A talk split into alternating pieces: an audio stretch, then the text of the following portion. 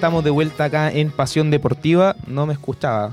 No sé si se habrá escuchado, ahora sí me escucho. Problema ahí con nuestro radio controlador. No, No me vengas con cosas así. está distraído. Este Está problema, distraído. problema 300, dicen. Está distraído. No, no le vamos a echar la culpa a él. Oye, habíamos quedado pendiente en repasar lo que es el campeonato de em, Primera B. Benja, ¿cómo está la tabla de posiciones del campeonato? Está bastante interesante. eh, se está peleando tanto arriba como lo que es abajo. Eh, tenemos equipos que están llamativamente con mala forma, como es el equipo de San Luis, que estaba jugando una primera rueda bastante buena. Y de la nada empezó a perder partidos, perder puntos, empatar y hoy ya se encuentra quinto. Lo que sí que no está tan lejos de lo que es Antofagasta, que está primero con 42 puntos. Está eh, San Luis con 38, vamos a decir los primeros 10, que son Antofagasta con 42, Iquique con 41, San Felipe con 39, Temuco 39, San Luis con 38, como lo mencionábamos, La Serena con los mismos puntos de San Luis, Santiago Wander un punto por debajo con 37, que el, fin de semana pasado empató con la Universidad de Concepción en un partido bastante eh, dijeron que polémico porque creo que hubo unas decisiones arbitrales más o menos. Y bueno, en realidad la Universidad de Concepción empató con un autogol de Santiago Wander. ¿Qué te ha parecido a ti este segundo, disculpa que te interrumpa, Sí, ¿qué te ha parecido este segundo semestre para la Universidad de Concepción? Eh, bastante bueno. En realidad veníamos con un envión. Digo, veníamos, pero en realidad en la Oye, oye, espérame, espérame, quiero destacar un poco acá que la gente que lo está viendo en aerradio.cl y también que lo está viendo a través de la señal de mundo, le hice la pregunta a Benja, ¿qué le ha parecido este segundo semestre de la Universidad de Concepción y cómo le cambió la carita? Sí. Sí, le cambió la carita. cara. Dijo que no se podía decir nada y lo, lo dice ahora dijo. sí, sin problema. Sí, no, sin nada. Lo No. dijo, dijo Y- todo con... Con la mirada. Así es, Sí, con, el, con, con la, la gestualidad. Sí, Así. no, y aparte dijo, venimos. Sí, Ojo ahí. se incluyó. También. Se incluyó, Se dijo, incluyó, no, somos ahí se puso la camiseta. No, la aquí- tiene puesta bajo el Sí, polerón. la tengo Cero- abajo. Cero objetividad. cero, cero, cero, cero, para nada. Pero bueno, contento entonces como hincha. Sí, con- ¿Cómo contentos, hincha? porque eh, la primera rueda fue muy mala. O sea, estábamos peleando los, los- el descenso. Bueno, seguimos todavía en lo que es el descenso, pero... eh, Y, si- y sigue. Sí, sigue todavía lo que es la Universidad de Concepción en el tema del descenso, pero ya un poco más alejado. Y como viene con buenos, buenos partidos, igual se puede no relajar, pero sí no, no tiene la presión de ser el último, sino que tiene otro equipo que está por debajo en puntos y así. Ahora que se te cayó la máscara de seriedad, Benja, te aprovecho Sí. de preguntar. Tú como eh, hincha de, de- de la UEC, de, de- de la Universidad de Concepción, ¿pensaste que iba a descender? Eh, cuando jugamos contra Colo Colo, No, ¿O no? cuando ahora en la primera rueda. En la primera rueda, sí, o ¿pensaste sea, en realidad nosotros veíamos, se ve el equipo de, la primera rueda con el equipo de la segunda y es un equipo totalmente distinto. Tanto que el año pasado fue algo bien parecido, o sea, se jugó a un inicio bien y después se terminó más o menos decayendo. No, perdón, el año pasado empezamos mal. Y pasó lo mismo, llegó Chito Ramírez y em- echó el equipo arriba y llegamos incluso a jugar lo que fue la liguilla de promoción. ¿Por qué se dio eso de que el entrenador que termina eh, el campeonato la temporada anterior no continúa con el mismo equipo? ¿Y cuándo, por ejemplo, el año pasado? ¿Sí? Eh, La comparación de este año. Ah, o sea, los jugadores. En realidad se el, fueron. El entrenador Sí, no continúa con el mismo, con el mismo equipo. eh, el año pasado la Universidad de Concepción tuvo un buen equipo, o sea, reforzó bien, con jugadores de primera, de primera, para poder ascender. Como los resultados no acompañaron, yo creo que igual el, el plan deportivo de la universidad cambió para este año. O sea, por ejemplo, se tuvo un envión, pero que fue de, de la mitad del año hacia adelante. Ahora tenemos, lo- nos, pareció, nos pareció algo, nos pasó algo parecido. Y la Universidad de Concepción se está reforzando harto con lo que es la cantera. Y eso yo lo doy por hecho porque conozco gente que trabaja en las inferiores de la Universidad de Concepción Ya. y están fomentando mucho lo que es sus o jugadores. sea, te ha llegado la canteranos. información de primera fuente. Exacto, sí, la tengo de primera fuente. Por ejemplo, el mismo arquero que jugó el otro día, José Sangüesa, en la Copa Chile, él entrenaba desde la sub, creo, de la sub 18 con la Universidad de Concepción y le, en vez de renovar eh, a Gonzalo Moll, que fue el arquero del año pasado, prefirieron darle la oportunidad a José Sangüesa y a Joaquín Araya como tercer arquero, que en realidad se van turnando. Joaquín ha jugado, creo, eh, Copa Chile, pero las primeras rondas. Pero el que viene jugando ahora es José Sangüesa en Copa Chile y eh, el arquero titular Manuel García, el argentino que venía de Santa Cruz. ¿Y qué te ha, qué te ha parecido esto? Bueno, Yo, A Manuel García que lo tuvimos en Pasión Deportiva al, al inicio de año. Que Sí, también bueno, estuvo el Manu. la- sí. Bueno, yo también lo, que- eh, con lo que me han dicho de él, una excelente persona, muy simpática. Y hoy en día el capitán de la Universidad Pero, de Concepción. ¿a ti qué te ha parecido eh, más que todo la, mm, digamos, este hecho de, de que la Universidad de Concepción se esté reforzando con sus canteranos, que esté eh, acudiendo más a ellos que a renovarle contratos quizás a jugadores que, que están dentro del plantel? Mira, hoy en día me parece una buena idea. Yo desde que, lo- a pesar de los malos resultados del año pasado y del antepasado, me, me parece una, una buena idea lo que está haciendo la Universidad de Concepción de confiar en sus canteranos porque por algo los tienen, no solamente para venderlos cuando llegue una oferta, o sea, hazlos jugar. Y lo que está haciendo la Universidad de Concepción en confiar en sus canteranos, a pesar de que a, a principio de año no dio resultado, hoy en día lo está dando. Y la Universidad de Concepción está jugando todos los partidos con tres, cuatro canteranos que en realidad uno en equipos de primera o en mismos equipos de primera B es difícil de repente verlo. Son siempre jugadores cedidos que piden a Colo Colo, a la Universidad Católica, que tienen jugando eh, eh, como titulares, pero la Universidad de Concepción tiene solamente jugadores que son de casa. Me voy a quedar con la información de la Universidad de Concepción. Me voy a quedar con este equipo, de hecho. Aprovecho de preguntarte, ¿qué te parece a ti eh, el hecho de que la, la UDEC, en caso de que gane Copa Chile, no pueda jugar Copa Libertadores, al no estar en primera Claro. división? Yo hace poquito vi un, un TikTok en realidad de lo que fue de... La conferencia de prensa del entrenador donde daba la información Sí. que muchos desconocían. Hay que decirlo, muchos periodistas incluso desconocían la información. El que... eh, Y también vi un TikTok de lo de Guarelo, ¿Mm? que explicaba que en realidad eh, el que viene a prohibir acá que la Universidad de Concepción no juegue Copa Libertadores es el, el- las bases del campeonato nacional, o sea, de lo que es la NFP.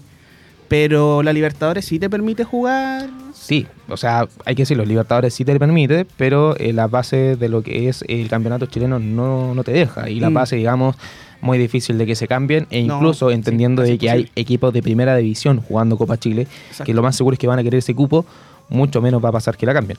O sea, Sí. hay que ser totalmente aterrizados en, en entregar esta información y decir que, por ejemplo, tienes a Cobreloa jugando, Cobreloa que está peleando incluso por ascender en el campeonato de primera división, está octavo con 35 puntos, momento metiéndose en los playoffs. También tienes a Colo Colo, por ahí también tienes a Magallanes. Magallanes, sí. Por ahí también tienes a la misma Universidad de Concepción que se va a enfrentar a, a- a Magallanes. Tienes a, a más equipos de, de primera división en donde tú dices eh, van a querer el cupo sí o sí. O sea, Exacto. entendiendo. Cobreloa, en el caso hipotético, gana Copa Chile pero no asciende. Tienes a la Universidad de Concepción, quien no ascendería, hipotéticamente. Claro, Magallanes que descienda, exacto. hipotéticamente. ¿Quién te queda? Colo Colo. El- Colo Colo, supongamos que se clasifique. O sea, ¿quién se queda con el cupo? Sí, pues. Se Eh, pelearía ahí, ¿qué se haría con ese cupo? Lo más seguro es que se pase al campeonato chileno y que corra la lista, digamos, en la tabla de posiciones, estando Cobresal arriba, Huachipato, estando el mismo Colo Colo, tal vez el, arriba en la, en la pelea y estando alguno que otro equipo chileno. Si corre la tabla en Copa Chile, lo más seguro es que correría también para abajo, para equipos eh, Copas Sudamericanas, y entendiendo que está Universidad de Chile, Universidad Católica, toda esta cantidad de equipos chilenos peleando por ese Copa Sudamericana, lo más seguro es que no se termine otorgando para, para segunda división, digamos, que vendría siendo primera vez. Sí. Y eh, que no lo dejen hacer, digamos, que Pablo Milán no puede hacer mucho, ya que esto siempre se decide por votación de los mismos equipos. Y hay algo en, en el cual yo no estoy de acuerdo, que es que los equipos eh, que están en primera división, discúlpame, los equipos que están en primera división no o tienen dos votos con respecto a las decisiones que se toman, a diferencia de equipos que están en primera división, en primera B, disculpa, que tienen tan solo un voto. O Mm. sea, ejemplo, cualquier toma de decisiones o lectura de presidentes, Colo Colo tiene dos votos y, por ejemplo, eh, Universidad de Concepción, estando en primera B, tiene tan solo un voto Claro. para esta decisión. O incluso hay equipos que definitivamente no deciden. Entonces es algo polémico que se genera en donde es cuestión, digamos, de, de lógica propia de cómo un equipo de segunda división te va a representar mal. ¿Por qué no te podría representar? Exacto. Eso es lo que nos preguntamos. po. O sea, yo creo que cuando hicieron, cambiaron lo que fue eh, este nuevo formato de Copa Chile de zona norte, zona centro, centro sur y sur, eh, no pensaron que equipos de la B podían ganar la Copa Chile. Yo creo que sinceramente dijeron, ah, no, aquí se va a pelear entre esto, esto y... Pero yo creo que tendrían... Porque, por ejemplo, venía eh, Huachipato que perdió contra Temuco. Claro. Ahora mismo Cobresal que pierde contra Cobreloa. Entonces, yo creo que pensaron y dijeron, no, esto se va a pelear entre primera y... Y tenemos referentes. En Liga Argentina tenemos a Patronato, Patronato, equipo sí. de segunda división que está jugando Copa, que estuvo jugando Copa Libertadores y que terminó tercero en su grupo. Todos parecían de que no, que Atlético Nacional, que Melgar, que lo iba, digamos, le iba a dar paliza. Quizás pasó en un par de partidos que Patronato no lo hizo bien, eh, digamos esto más bien en, en puntual en el partido. Pero posteriormente eh, se supo recuperar, supo quedarse con la, ter- con la tercera posición de su grupo, lo, eh, lo llevó a la clasificación de, de Copa Sudamericana de estar en esos 16 avos, enfrentarse a Botafogo, luego los Claro. resultados ya te lo cuestiono, es un equipo brasileño, Sí, con pero mucho más presupuesto y todo. dio, digamos, como, como se dice acá, la juventud dio cara, Sí, pues. dio cara. Entonces, ¿por qué no lo podría hacer un equipo de primera B? Pero bueno, una noticia que estaba pasando colada, que no se, Claro. está- no se tenía mucho conocimiento y que luego de, de esta conferencia de prensa que se, se le hace al, al DT de- del equipo, eh, muchos se terminan enterando. ¿Qué más tenemos en la primera B? El colista de la tabla. Benja. Santiago Morning, que pensábamos todo en realidad que se iba a recuperar porque venía de dos victorias seguidas, pero ya el fin de semana perdió puntos y ya quedó con los mismos puntos de Recoleta, pero con diferencia de un gol. O sea que igual ahí está bastante peleado. Y con un partido Recoleta. menos, hay que decirlo. Santiago Morning tiene un partido menos partido que- que Recoleta y en el caso de que gane, le estaría peleando también ahí a la Universidad de Concepción, Exacto, su- quedando con, Con los 20 mismos, los mismos puntos. los mismos tres puntitos. ¿Cuántas fechas quedan para que termine el campeonato de primera B? Son seis. Las que le quedan a algunos equipos, a otros le quedan siete. Claro. Eh, a Universidad de Concepción particularmente le quedan seis, Seis. puntos, eh, seis partidos, discúlpenme, por jugar, lo que sería equivalente a 18 puntos. si, 18 hacemos la, si hacemos la suma, podría alcanzar hasta los 44 puntos. O sea que tiene opciones para clasificar. Matemáticamente las tiene. Las tiene. Así que eh, hay que estar ahí atento a lo que pueda hacer el campanil, al menos eh, el objetivo ya de este segundo semestre que sería salvarse del descenso a segunda división y mantener la categoría en, en primera En B, primera B. por lo menos para el próximo año ya eh, establecer nuevos objetivos. Un equipo que muchos pensaban que una vez descendido iba a volver al campeonato eh, de primera Ahí se hablaron muchas cosas siguiente. y todo, y en realidad. de los arreglos, de un sinfín de Exacto. cosas. Varios jugadores se terminaron yendo, emigrando, sobre todo las figuras, Camargo, terminó yéndose Waterman. O sea, y- Waterman todavía pertenece a la Universidad de Concepción. Pero, Pero está, está- a préstamo en es- Cobresal ah. y en realidad va a ser un préstamo que no va a volver nunca a la ODEX si no sube. Así es, y me imagino que UDEC lo va a querer retener, Cobresal, discúlpeme, lo va a querer retener, eh, sobre todo por el- Sí, la buena campaña que está que realizando está haciendo en el el- jugador eh, extranjero. Encontraron En- su delantero Cobresal. Sí, sí, jugador sumamente atlético que en Uruguay jugaba en la misma. O sea, en realidad hoy en día el estadio del Cobre eh, es muy lindo. Perdón, El Salvador. ¿Te gusta? Es muy lindo el, el- el- en sí, el, el pasto está en perfectas condiciones. Pero cuando llegó Waterman no era así. Y Waterman estaba acostumbrado a jugar en canchas como más, más potreros, por así decirlo, en Uruguay. Allá en, en Plaza Colonia, donde jugaba, eh, eran canchas bastante malas. Y bueno, si uno ve los highlights, por ejemplo, de, de Waterman, eh, los primeros goles que tuvo en Uruguay, se ve que jugaba en canchas de, de- de barro. Claro. Y ahora llega acá a la zona norte del país, donde se ha encontrado con una buena cancha, pero está haciendo buenas campañas. O sea, goleador los dos años que lleva en, Cobresal y ha obtenido, por así decirlo, un grupo que lo apoya mucho. Algo y parecido algo, algo que pasa que mencionaste que el tema de las canchas de Uruguay, por ejemplo, un fútbol que también por ahí está un poco en decadencia, un poco bastante bajo junto con el campeonato chileno. Recordar que las ligas que están ahí siempre compitiendo son la argentina, la brasileña, eh, la colombiana y la ecuatoriana, te destacan por lejos, por Claro. sobre la liga, hay que decirlo, hay que ser honesto, hoy, hoy por hoy eh, lo- los equipos chilenos eh, no están al mismo nivel que muchos equipos brasileños, argentinos o que incluso mismos equipos colombianos o ecuatorianos. Y esto es producto también de la buena inversión que están realizando, del buen trabajo, eh, desde las inferiores también, del, Exacto, del- de Ecuador es el caso más... de la buena mantención de su, digamos, de sus instalaciones, que también lo dijiste, que eh, ha ayudado a que estén tan, tan bien y tan bien instaurados. Con Cobresal particularmente lo dijiste, estuvimos revisando en el bloque anterior la tabla de posiciones, pero se nos coló por ahí la buena campaña que está haciendo Cobresal eh, con Huerta. Un Huerta. técnico que viene hace años ya eh, haciéndolo bien con este equipo, ascendió, se mantuvo, eh, se mantuvo, se mantuvo y después posteriormente ahora ya está en la tabla, en la parte superior de la tabla, incluso con posibilidades eh, Muchas diferencias. grandes de poder eh, salir campeón si es que se logra mantener eh, con cabeza fría, digamos, y sus jugadores también.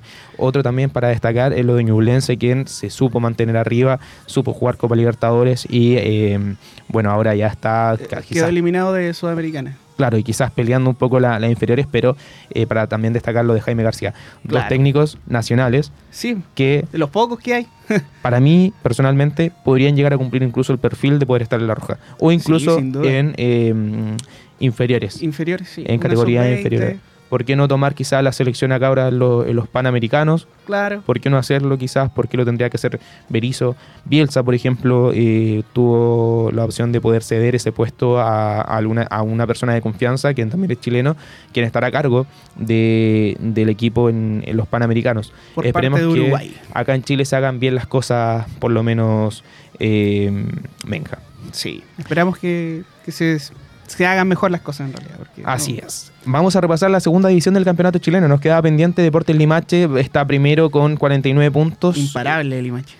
Así es, equipo que eh, sin duda ya va a ascender. Lo doy, lo doy por cantado y eh, espero no salarlo al equipo, pero quedan cuántas fechas, ya poquitas. Quedan apenas eh, seis fechas y eh, una diferencia de 18 puntos justamente con Deportes Melipilla, quien está con 31 puntos, Mm. siguiéndolo ahí, pero me parece que no, no le va a dar para más al equipo de, de la zona de Melipilla. Lautaro de Win con 30 puntos y 20 partidos jugados y... ¿Quién se asoma en cuarta posición? Arturo Fernández Vial. Así es, el Aurinegro, eh, equipo que eh, muchos siguen acá en la zona, en la, en la octava región, con 19 partidos jugados, tiene 28 puntos. Un equipo que está a medianía de tabla, que por ahí enredó algunos puntitos. Si no fuera por la buena campaña de Deportes Limache, quizás podría tener posibilidad de haber ascendido. Quizás. Pero lamentablemente no es así. Está Imparable. imparable. imparable.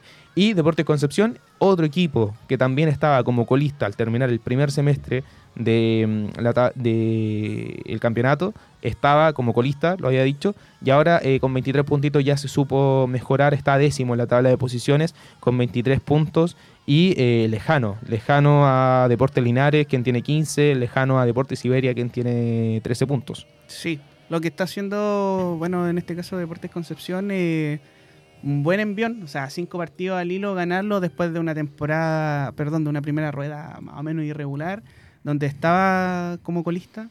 Eh, me parece bien para el deporte de la zona, a pesar de que uno cierto, siempre tenga como su equipo favorito y todo. Si el próximo año o este año incluso, no, no sabemos si es que se puede dar o no, pero Fernández Vial subiera y Concepción subiera también, eh, sería bastante llamativo esos partidos en primera vez, porque en realidad la segunda división es una división que tienes que estar pagando una entrada virtual para poder verlo, entonces igual Así es, es, como es totalmente distinto. se pierde un poco lo que es la esencia de poder, a menos que uno vaya al estadio. Entonces, igual sería llamativo para la región que estos equipos pronto puedan estar en, en primera B y por qué no en primera división. que Vial, digamos, vuelva a la primera vez, que pueda ahí estar peleando y que Deportes Concepción también vuelva a lo que en algún momento fue Claro. el León de Collado. Sí. Vámonos a música, Benja, ¿te parece? Y Por volvemos supuesto. con eh, el sorteo de lo que fue la Champions League, que lo tenemos pendiente para aquellos que nos están viendo y escuchando a través de aerradio.cl. Vámonos a música y volvemos.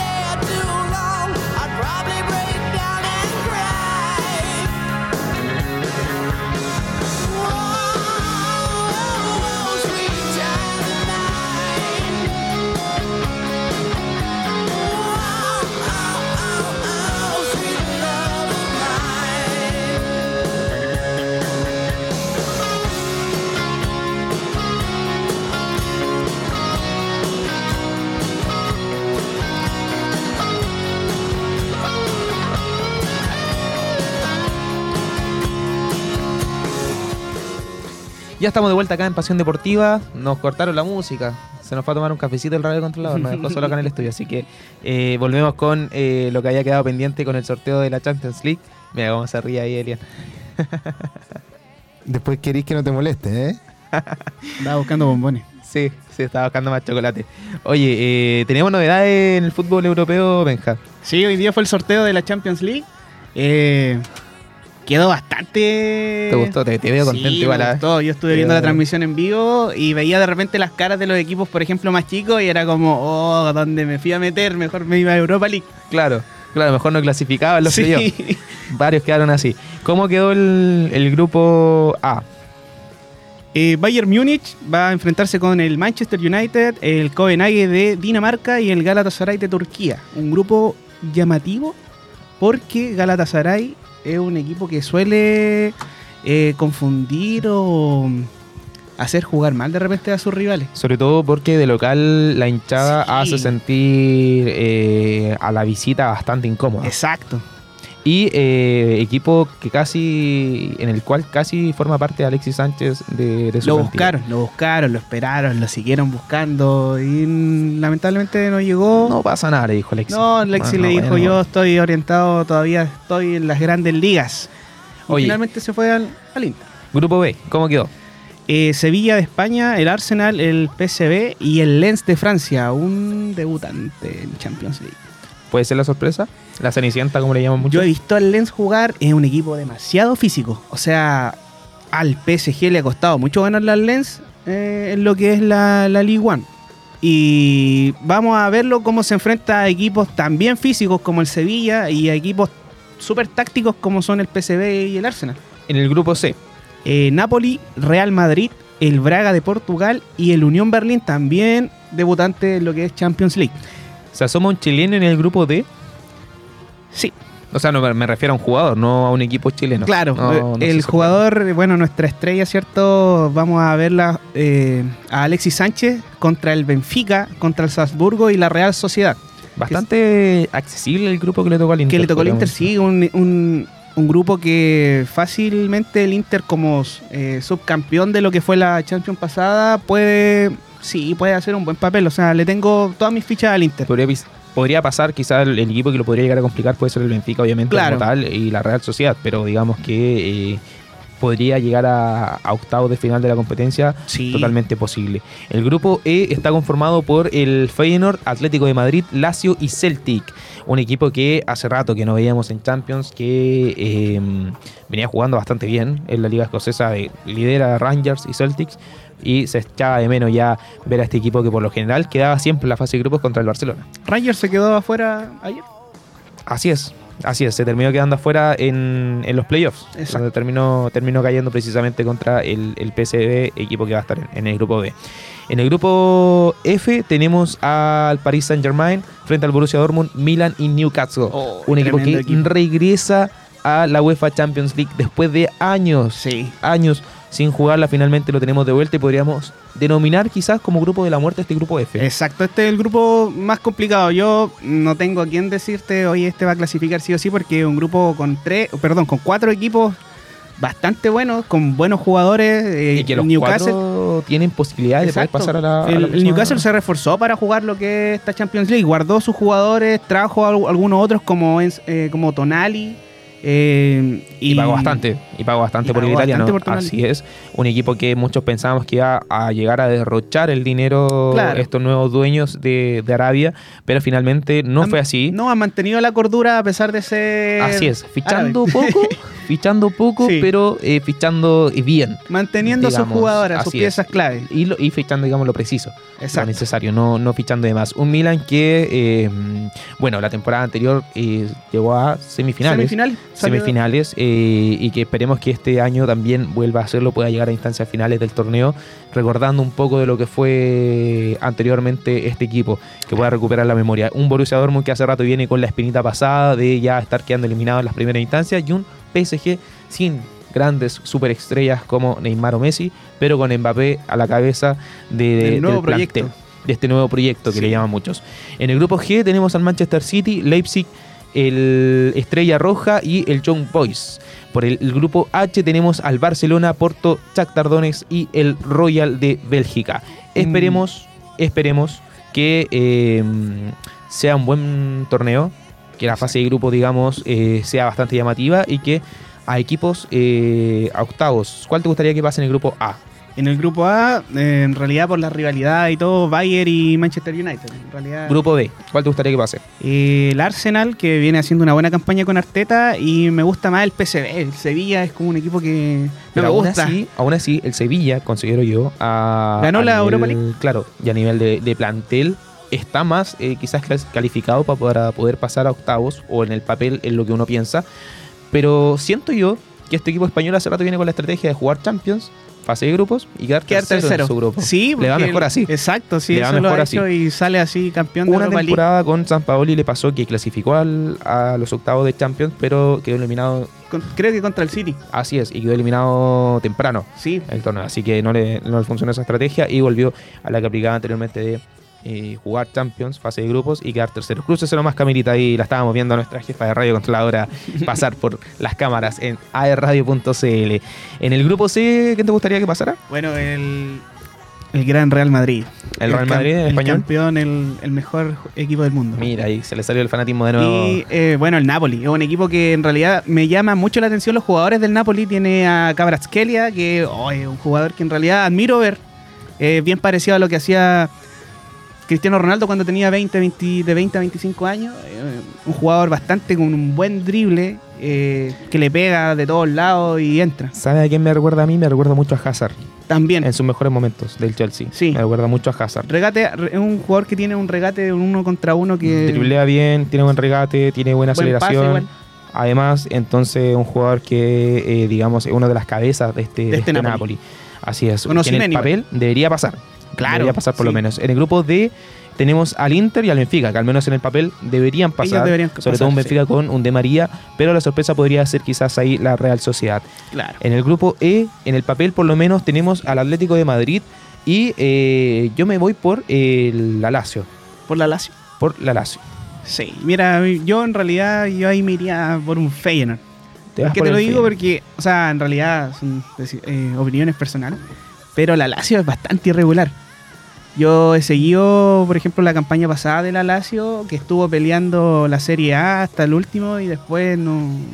pero hasta la, hasta la fecha 30 más o menos, estaba ahí como que según podía salir campeón y... Y se terminó cayendo en la última instancia. Exacto. Podría quizás pasar ahora, esperemos que. eh, Sí, es un buen no equipo. así. Igual sí se le fue uno de los jugadores más importantes que tenían en su plantel, que es Milinkovic Savic, que se sorpresivo fichaje. Sí. Hay que decirlo, sorpresivo fichaje. Nadie se esperaba que se aquellos- fuera a Arabia. Para aquellos fanáticos del fútbol, eh, no esperábamos que este jugador se fuera a Arabia, el, el serbio. Tampoco esperábamos que Mitrovic se fuera a Arabia y que eh, tampoco lo hiciera.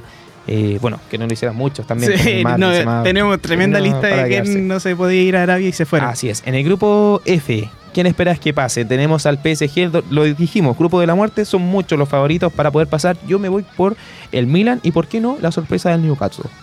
Mira, ¿tú dejas fuera al, al PSG? Lo dejo totalmente fuera, incluso clasificándose a Europa League y ganando su primer torneo internacional, una Europa League. Yo igual lo dejo fuera en realidad al PSG. O sea, ha mostrado, sí, tiene plantilla, tiene dinero, tiene todo lo que tiene Mbappé, pero veo los partidos y no le encuentro la forma a Luis Enrique. No, le cuesta, le ha costado Le ha muchísimo. costado muchísimo en los últimos dos partidos donde sacó un empate y ganó. eh, fue gracias a Mbappé. Así es, no, todavía no tiene esa identidad de juego que No. esperábamos que sumara de- desde temprano, sobre todo porque eh, lo vimos en, eh, dirigiendo al Barcelona, en donde supo llevar al equipo, digamos. Sí, o sea, eh, la ahí notamos la comparación de lo que es el fútbol español, ¿cierto? Tipo Xavi, a lo que es el fútbol francés, un fútbol sumamente físico. Así es. En el grupo G tenemos al, en el papel, por lo menos, yo me quedo con el City, con el Leipzig, que deberían pasar sin mayores complicaciones. Igual Eh, lo mismo. En el grupo H tenemos al Barcelona y me voy por el Porto, aunque por ahí me dejaría llevar, quizá me dejaría tentar por el Shakhtar, que podría pasar a octavos de final. Sí, el Shakhtar que ha tenido buenas actuaciones en lo que es Champions League, o sea, igual le tocaron grupos difíciles, le jugó de igual a igual, igual, igual al Real Madrid, al Inter, en temporadas pasadas, y un equipo ucraniano que eh, me gusta cómo juega el Shakhtar. O sea, un ataque totalmente directo. En tres pases te llegan al área. Y varios jugadores del Shakhtar finalmente terminaron yéndose Sí, por el tema de la guerra al fútbol inglés, terminaron yéndose al fútbol inglés, no sobre todo también por la guerra, sino por lo que bien que destacaba, sobre todo Claro. eh, Mudrik y Sí. el entrenador de Servi, Mikhailo. que eh, estuvo dirigiendo al Shakhtar, sobre todo cuando este equipo hizo sorpresa por la temporada por ahí 2021, eh, en donde le tocó el mismo grupo que el Inter, que el Real Madrid, y terminó venciendo a estos equipos, Sí. e incluso casi dejando eliminado a- al mismo Inter. Al Inter. Casi, justamente. casi logra esa hazaña. La sorpresa, podría decirlo, cenicen- cenicienta del, del torneo, al menos para mí, eh, podría llegar a ser, eh, aquí mirando la tabla de, de la fase de grupos, podría llegar a ser el, el Galatasaray. Galatasaray siento que le podría hacer una pelea al Manchester United, sobre todo porque el Manchester to- todavía no se, no se afianza bien en, en la Premier League, todavía le cuesta, eh, tiene buen equipo, pero si es que no sabe eh, congelar bien las piezas eh, Ten Hag, le va a costar. Claro, un Manchester United que tiene buenos nombres, pero todavía no encuentra la forma como equipo. No, no, todavía le cuesta mucho. O sea, lo- la encuentra, yo creo que Ten Hag dice, oye, mira, llevamos dos partidos ganados, la encuentra, se enfrenta al Arsenal City y queda ahí es ahí. donde cae, ahí es donde cae y eh, digamos la Premier League es un campeonato en donde te, te exige mucho, Exacto. te exige bastante y eh, ahí va a tener que saber llevar a cabo este calendario de fútbol que va a tener entre fase de grupos, entre Premier, entre FA Cup, entre Copa de la Liga, entonces Sí. Digamos, hay, es difícil. Es difícil. Exacto. No tiene mucho recambio tampoco el técnico holandés. Y hay que decir que también se viene la fecha FIFA, en donde los jugadores van a tener que jugar por sus selecciones, muchos citados ya, eh, por ahí Casemiro, por ahí Garnacho, lo más probable es que lo quieran probar en la selección argentina, y ahí no sí. tiene la oportunidad de decir no. Porque lo hizo con Garnacho en el Mundial Sub-20, en donde no lo prestó a la selección y... Claro, venía con una lesión y no lo quisieron arriesgar. Ah, claro, no lo quisieron arriesgar. Y aparte que dijo también que tenía poco recambio en, en el mismo equipo. Tenía poco recambio, no lo puedo, no te lo puedo prestar porque yo me quedo sin jugadores en el fondo. Po- Sí. En pocas palabras fue lo que le dijo Eric Ten Hag. Así que esperemos ahí eh, que pueda, digamos, llevar a cabo una buena temporada. Pero creo yo, la Cenicienta va a ser el, el Galatasaray. En Europa League se jugaron partidos el día de hoy, por lo menos el Haken ya está clasificado al torneo. El día de mañana recordemos que serán los sorteos. El Sheriff también clasificado ya a la fase de grupos de la Europa League. El Ajax hizo lo propio, no fue tanto sorpresa, 4-2 en el global, perdió bien de local frente al Lugo Gres 1-0, pero se pudo clasificar a la fase de grupos. También lo hizo el Unión Saint Gillois de Bélgica y el Olympiacos de Grecia. Eso para destacar por lo menos en el fútbol europeo Benja. Sí. Y nos vamos rápidamente con lo que está pasando en el Mundial FIBA, en el básquet, porque eh, hay sorpresas ya para mencionarlo, la eliminación de Francia, por ahí perdió ante Letonia, por lo que el equipo francés quedó eliminado temprano en este, en este torneo y hasta el momento eh, quienes siguen participando es la selección de Serbia, liderada por Nikola eh, Jovic, no está Jokic, hay que decirlo, no está jugando este torneo, se está preparando para la, la NBA en República Dominicana. Eh, sí, le está yendo bastante bien, sobre todo porque en su grupo está liderando, está segundo, discúlpenme. En el grupo J está eh, la selección de Estados Unidos, el gran poderío estadounidense, Hmm. ahí con tres victorias, al igual que Lituania con tres victorias. Dos victorias y una derrota tiene Montenegro, al igual que Grecia. En el grupo K, Eslovenia, el equipo de Luka Doncic, lleva tres victorias hasta el momento de los tres partidos jugados, al igual que Alemania, por su parte Australia con apenas dos victorias y una derrota, y Georgia con dos victorias y una derrota. Benja, ¿cuál es tu favorito para este torneo? Tengo que decir que Estados Unidos. O sea, tremendos jugadores, tiene su liga de la NBA. No me atrevo a decir otro nombre que no sea United States. ¿Te gusta?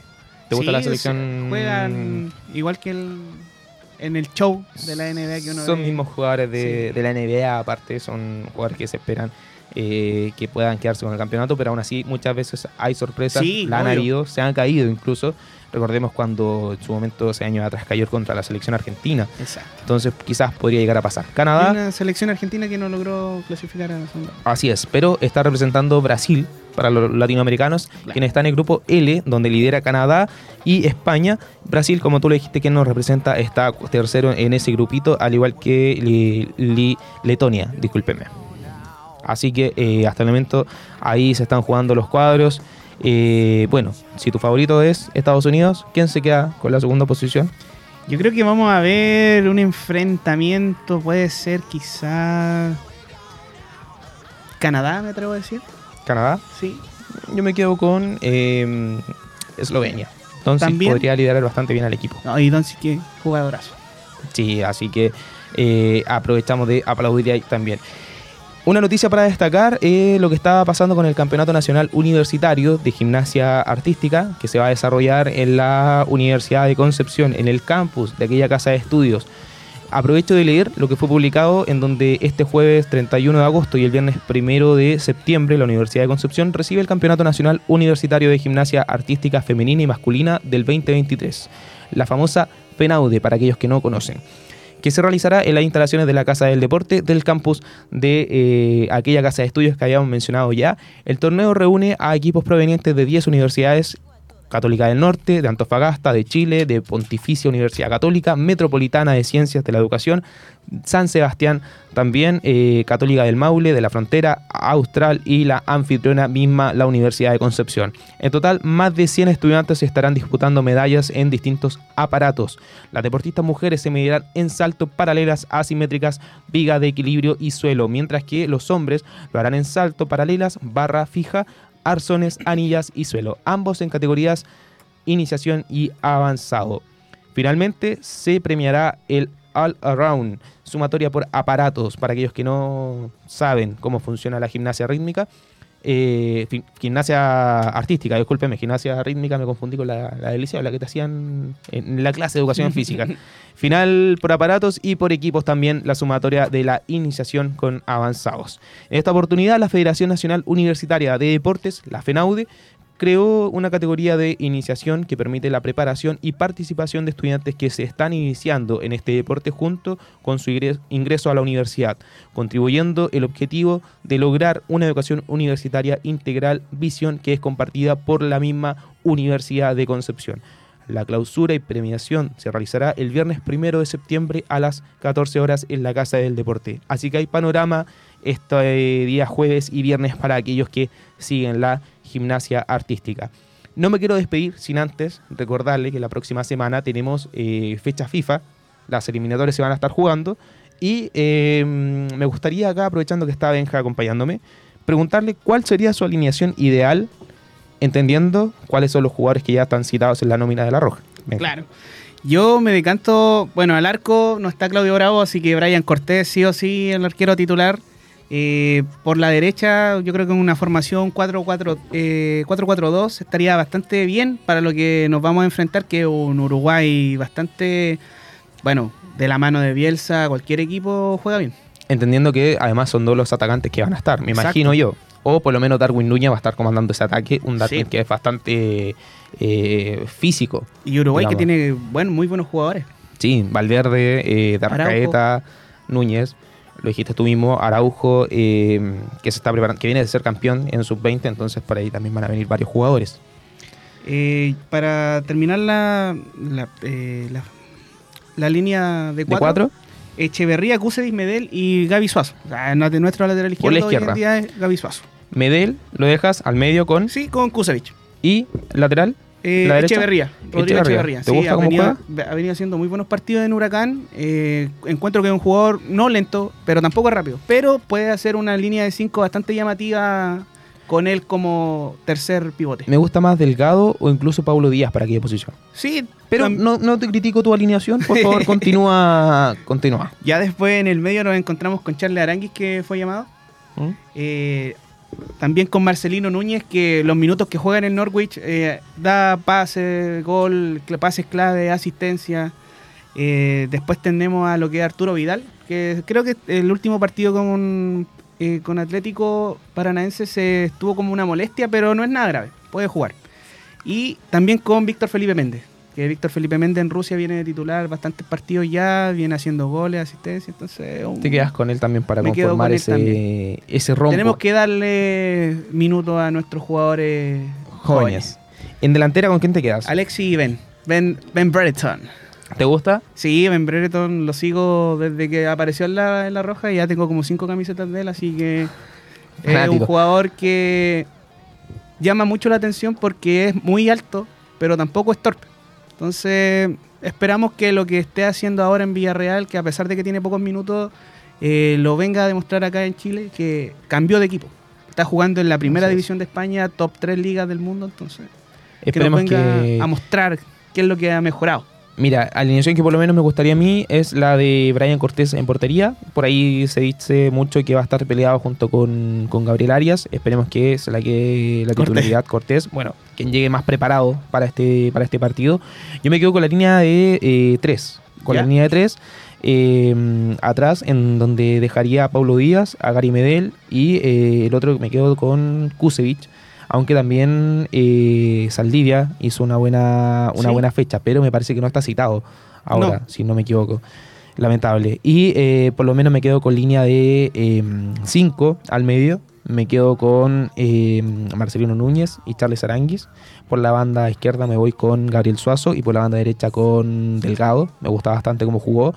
Como ese enganche por ahí, eh, Vidal, ya que le gusta cumplir bastante esa Sí, posición. eso si bien es un jugador ahora. de contención, me quedo más con el enganche, ya que por ahí no quiero que se pierda. Claro. O quizás ir rotando esa misma posición con Aranguis y, y Núñez. Y en delantera me voy con Alexis Sánchez y también ahí eh, Ben Brereton, aunque Bartichotto siento que lo podría hacer bien. Sí, yo creo que va a tener minutos Bartichotto con. Aravena, que son los dos delanteros que tenemos todas las fichas puestas de que... Va a tener harto rodaje, sobre Sí. todo porque en los últimos partidos Aravena y Bartichotto hicieron bastante bien las cosas. Así que Sí. esperemos que le vaya bien.